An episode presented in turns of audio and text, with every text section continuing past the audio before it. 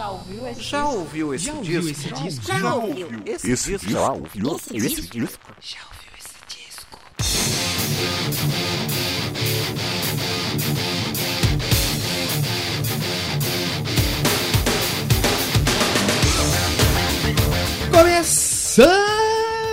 Começando mais um podcast. Já ouviu esse disco? Eu sou Danilo de Almeida e essa pergunta que eu faço pra vocês em todos os episódios desse podcast, onde a gente fala sobre discos. É isso aí, terceira temporada do podcast. Já ouviu esse disco? E essa semana, episódio em dobro. Dois episódios numa mesma semana, aí, como já é de praxe, né? Toda temporada eu pego uma banda pra falar aí sobre dois discos, né, numa semana. E a banda dessa semana que eu escolhi foi o Rammstein, banda lá da Alemanha, uma banda muito massa aí que essa semana também aí terceira temporada estamos chegando ao episódio número 50. Caramba, bastante coisa já, hein? Não parece, mas está passando bem rápido. Logo, logo, piscou, já vai estar fazendo um ano que eu comecei o projeto. É muito legal ter vocês aqui, feedbacks, ler o que vocês acham do episódio, pessoal que vem me falar em conversas que a gente tem aí na internet, nos hangouts da vida.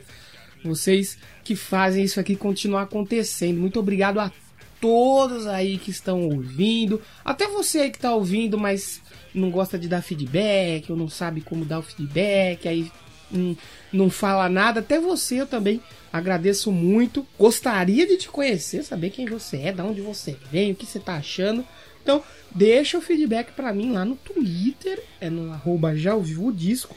E no Instagram, arroba já ouviu esse disco. Vai lá, comenta o que você tá achando. Manda um emoji. Se você não sabe como falar, tá com vergonha, manda um emoji. Uma carinha feliz ou uma carinha triste. Se mandar uma carinha triste, eu vou saber que você não tá gostando.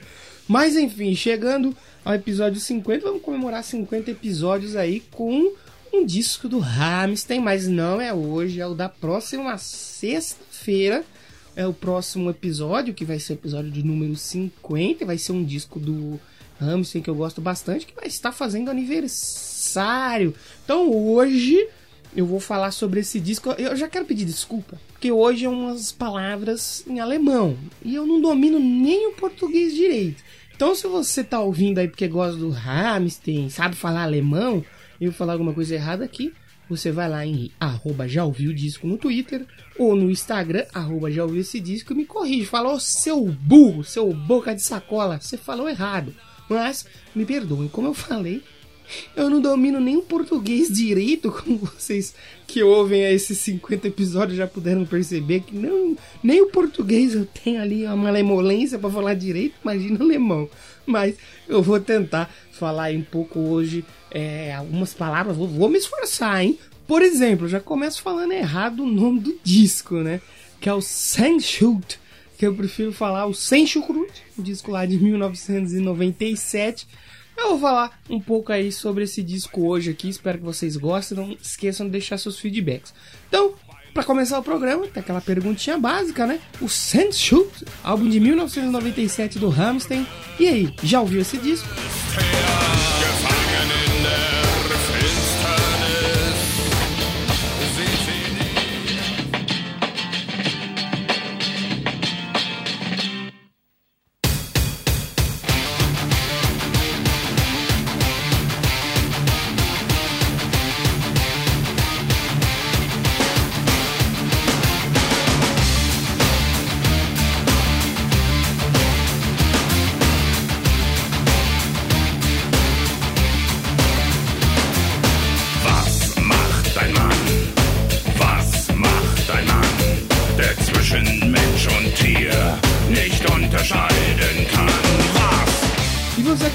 Ouvir aí a Tear, a música muito foda do disco, mas hoje aqui no podcast já ouviu esse disco. Vamos falar sobre Rammstein, é isso aí. Dois episódios seguidos aí sobre Rammstein, né? Pra lembrar vocês, tem um hoje e mais tarde, lá na sexta-feira, vai sair outro. Se você tá no futuro aí, já tem os dois episódios lançados. Comenta aí comigo quando você tá ouvindo esse episódio. Isso que é o legal do podcast, né? Você pode estar ouvindo isso aqui em 2035, né? Então já não vai fazer mais sentido nenhum falar para você hoje na sexta-feira. Mas enfim, por que, que eu escolhi falar do Rammstein hoje aqui no podcast? É, é uma banda que eu sempre conheci o básico, assim.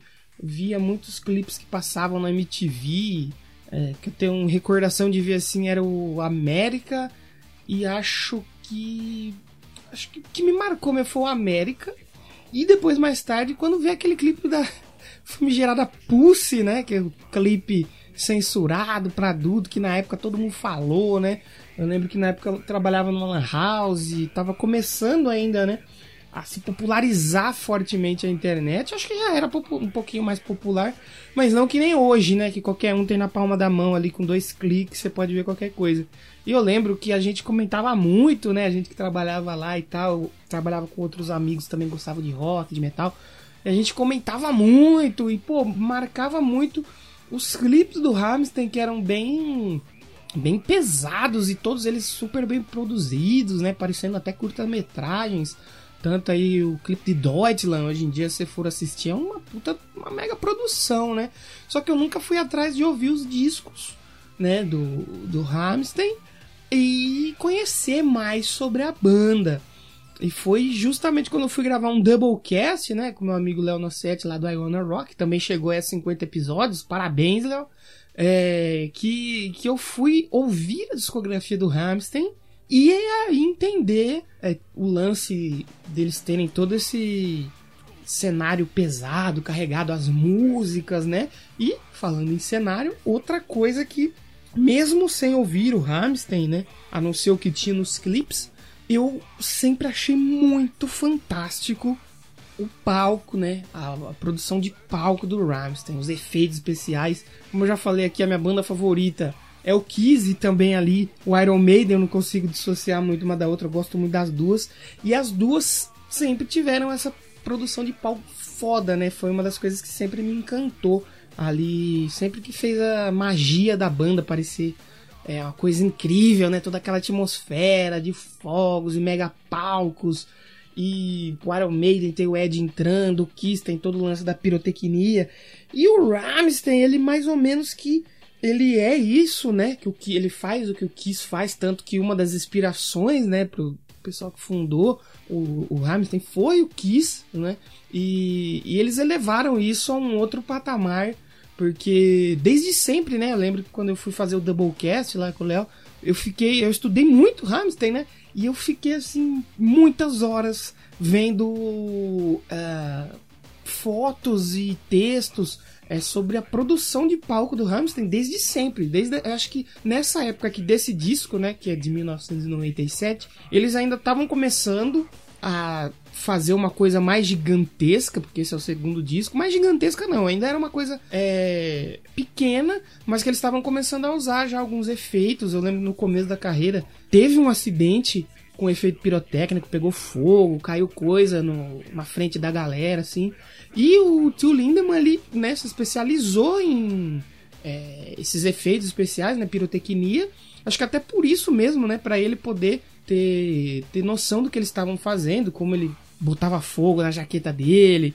E hoje em dia, o que o Hamilton faz, eu acho uma coisa assim incrível, incrível. Eu adoro assistir os shows do Hamilton que tem disponível na internet, porque você fica assistindo e cada música que vem é uma coisa incrível que eles fazem. Eles fazem atuação. E cara, esse lance do visual na música, ele me pega muito. Me pega muito. Às vezes eu não nem gosto tanto da banda, mas aí quando eu vou ver que tem um visual, já me prende. E aí eu acabo ouvindo a música por tabela e no final eu acabo gostando. Então o Hamilton para mim tem muito essa magia da, da produção de palco, do visual. Eu acho muito, muito legal mesmo. E depois, né, estudando a história, já vou passar aqui um pouquinho um resumo para vocês, eu entendi porque que o tio Lindemann canta com aquele vocal pesado, carregado. Até o Léo falou para mim que ele sentiu um pouco, não de medo, né? Mas é um vocal opressor, é um vocal que te intimida, né? E também porque a banda tem todo esse lance de ser suja e pesada e tal. É bem legal a história do Hamilton, por isso eu quis colocar eles aqui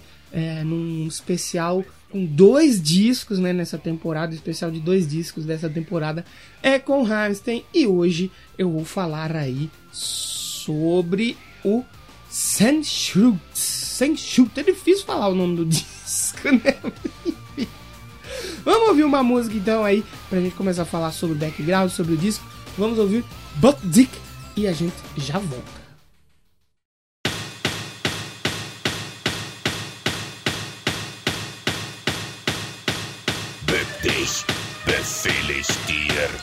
Wende dein Antlitz ab von mir. Dein Gesicht ist mir egal. Bück dich.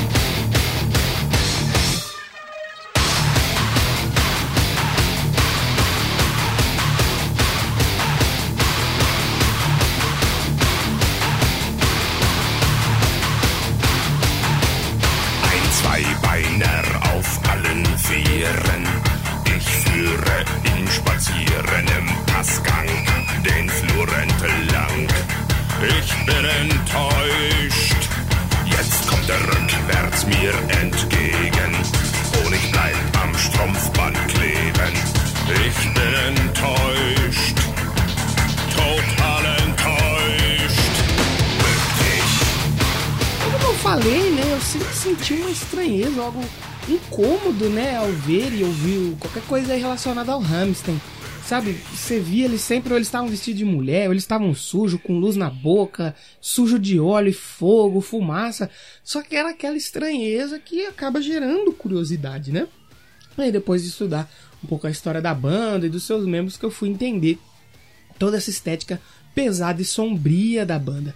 Os membros, eles viveram toda aquela opressão, né? Todo aquele clima pesado da época da Alemanha do Muro de Berlim, né? Acho que da época da Guerra Fria, né? Se eu não tiver enganado.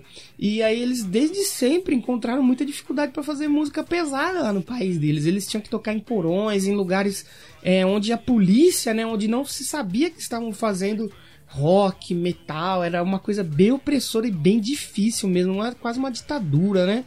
E aí o nome da banda vem de um desastre aéreo que aconteceu lá na cidade de Ramstein, porém com um M só, né? Que da banda são dois M's ali no Ramstein. É, e foi um grave acidente aéreo, né? Que aconteceu nessa cidade da Alemanha em 88. É, foi durante uma exibição de acrobacia aérea. Como vocês podem ver, eu não domino nem o português, que o alemão, né? Mas nesse acidente, três aviões italianos eles colidiram e eles acabaram caindo na plateia, né? Bolas de fogo, né? Caindo na plateia. É, 70 pessoas morreram e houveram quase 600 feridos, né?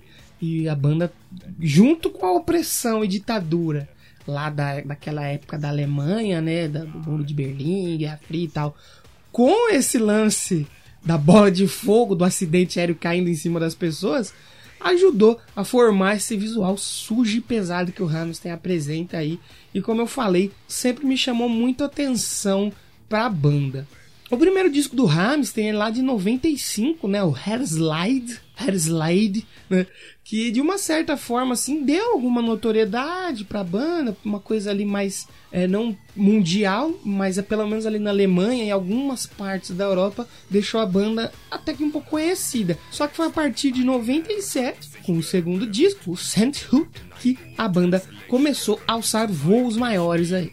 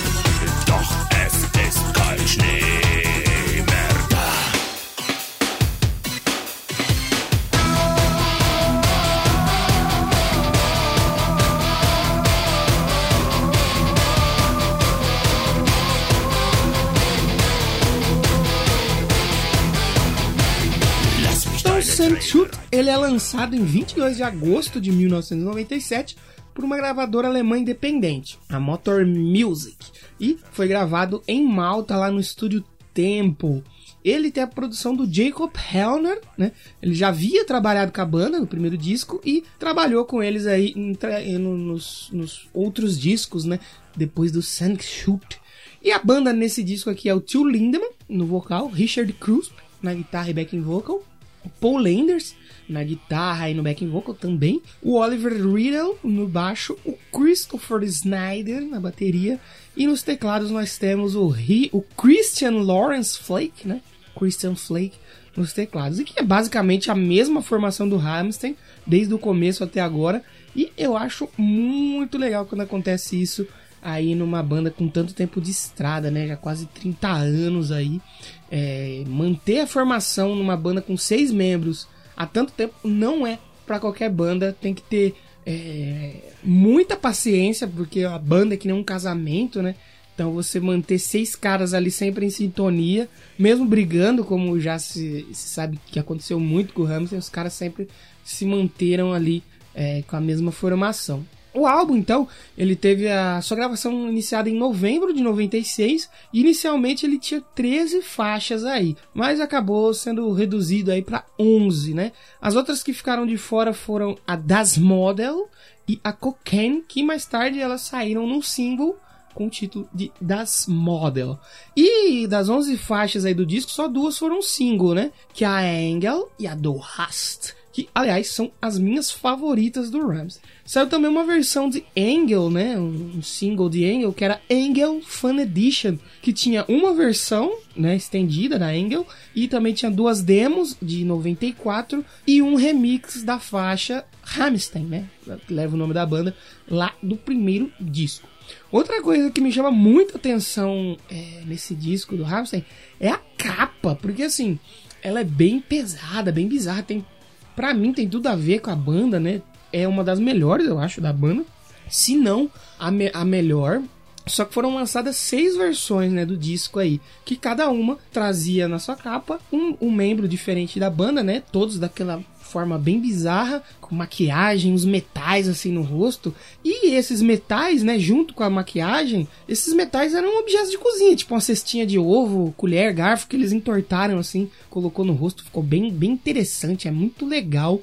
E assim, no primeiro disco, ainda falando um pouquinho sobre capa, o Hamster ele trouxe uma capa, né, no Hair que assim, na minha humilde opinião, Parece mais um álbum de músicas do Carnaval de Salvador do que uma banda de metal industrial, né? De heavy metal, de metal pesado. É, muito, é feio. Procurem aí é, os discos do Rammstein, vocês vão ver a primeira capa é muito, é muito feia.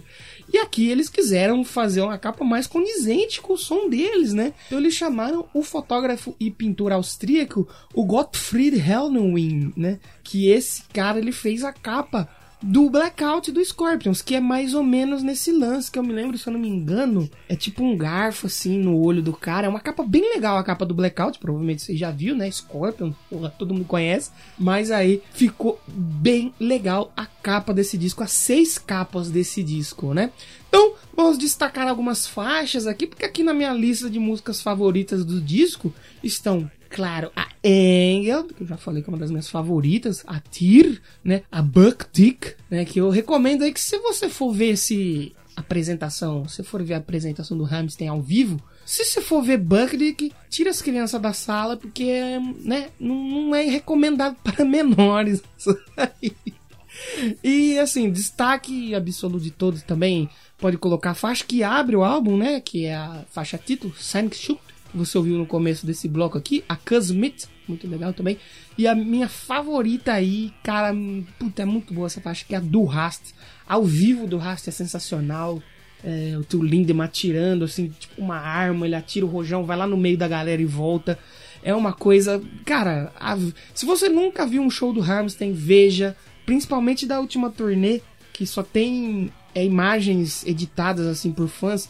Mas é um. Cara, a última turnê do Hamster, que infelizmente foi paralisada por causa do Covid, que é a turnê em estádios, né? Stadium Tour, acho que chama. É uma coisa, se você gosta desse lance de produção de palco, visual, é uma coisa mano, fora de série, é um palco gigante, é um palco enorme, uma produção incrível que, cara, o Ramstein é sensacional. Então, como eu falei anteriormente, foi com o Sandshut que o Ramstein começou a alcançar um público maior, né? Então, além de ser o primeiro lugar na Alemanha, também alcançou o topo das paradas da Áustria e o álbum também apareceu no charts lá da Holanda, da França, da Suécia, Noruega e Nova Zelândia. Só na Alemanha o disco aí vendeu mais de 850 mil cópias. E o Hamilton finalmente atravessou o Atlântico e chegou lá nos Estados Unidos, né, na terra do tio Sam. E apesar de não ser sucesso nos charts americanos na época do lançamento, o álbum ele depois recebeu certificação de ouro e mais tarde um disco de platina por mais de 1 milhão e 200 mil cópias vendidas. E é, com essa certificação, o Shoot ele se tornou o primeiro, né? Acho que até deve ser o único. Não sei se os, os posteriores também ganharam, mas pelo menos foi o primeiro que recebeu essa certificação, que é todo cantado em alemão. Muito legal. E o sucesso do disco acabou aí recolocando o álbum anterior da banda, né, o Lady, de volta nos charts de 19 países. No total foram quase 2 milhões e 500 mil cópias vendidas em todo o mundo. É bastante coisa, né? Se você levar em consideração que nos anos 90 o metal estava passando por uma reformulação, não estava tão bem das pernas, apesar de já ser 97 ali, final já de, de 98, 99, pegando ali, né? A época que até eu, eu falei aqui do Kiss, né? Foi a época que o Kiss voltou. E o Hamilton foi convidado para abrir os shows. Aqui no Brasil o pessoal não entendeu muito a proposta. Mas é como eu costumo dizer, como eu disse lá no Doublecast. O Hamilton é uma banda à frente do seu tempo. Então, o, a crítica, né? Recebeu de forma mista o disco, né? Veículos como a Rolling Stone e a Music deram quatro estrelas pro álbum. Já a Pitchfork, ela não teve dó nenhuma e largou logo a nota 2.9 de 10. Pô, aí foi sacanagem. O cara que, que resenhou esse disco lá tava de sacanagem. E o álbum ainda recebeu algumas outras edições especiais aí, né? Além da edição padrão.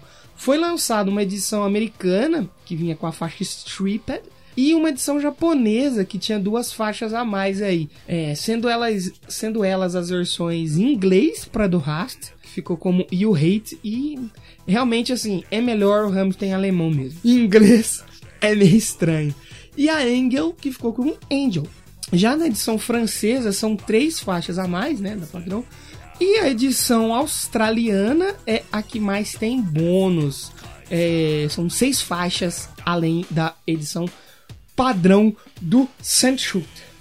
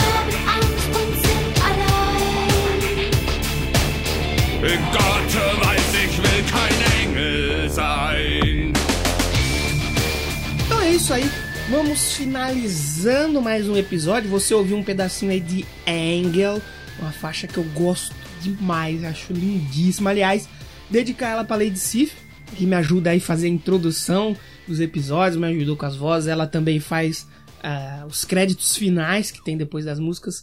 Muito obrigado, Lady Sif. Angel aí, vai para você. E eu vou me despedindo, a gente vai ouvir na íntegra, não tem como escolher outra, uma faixa que eu gosto demais que é a do Rast. Obrigado se você ouviu até aqui. Fiquem aí, escutem a do Rast, escutem a Lady Sif lá no final, nos créditos finais.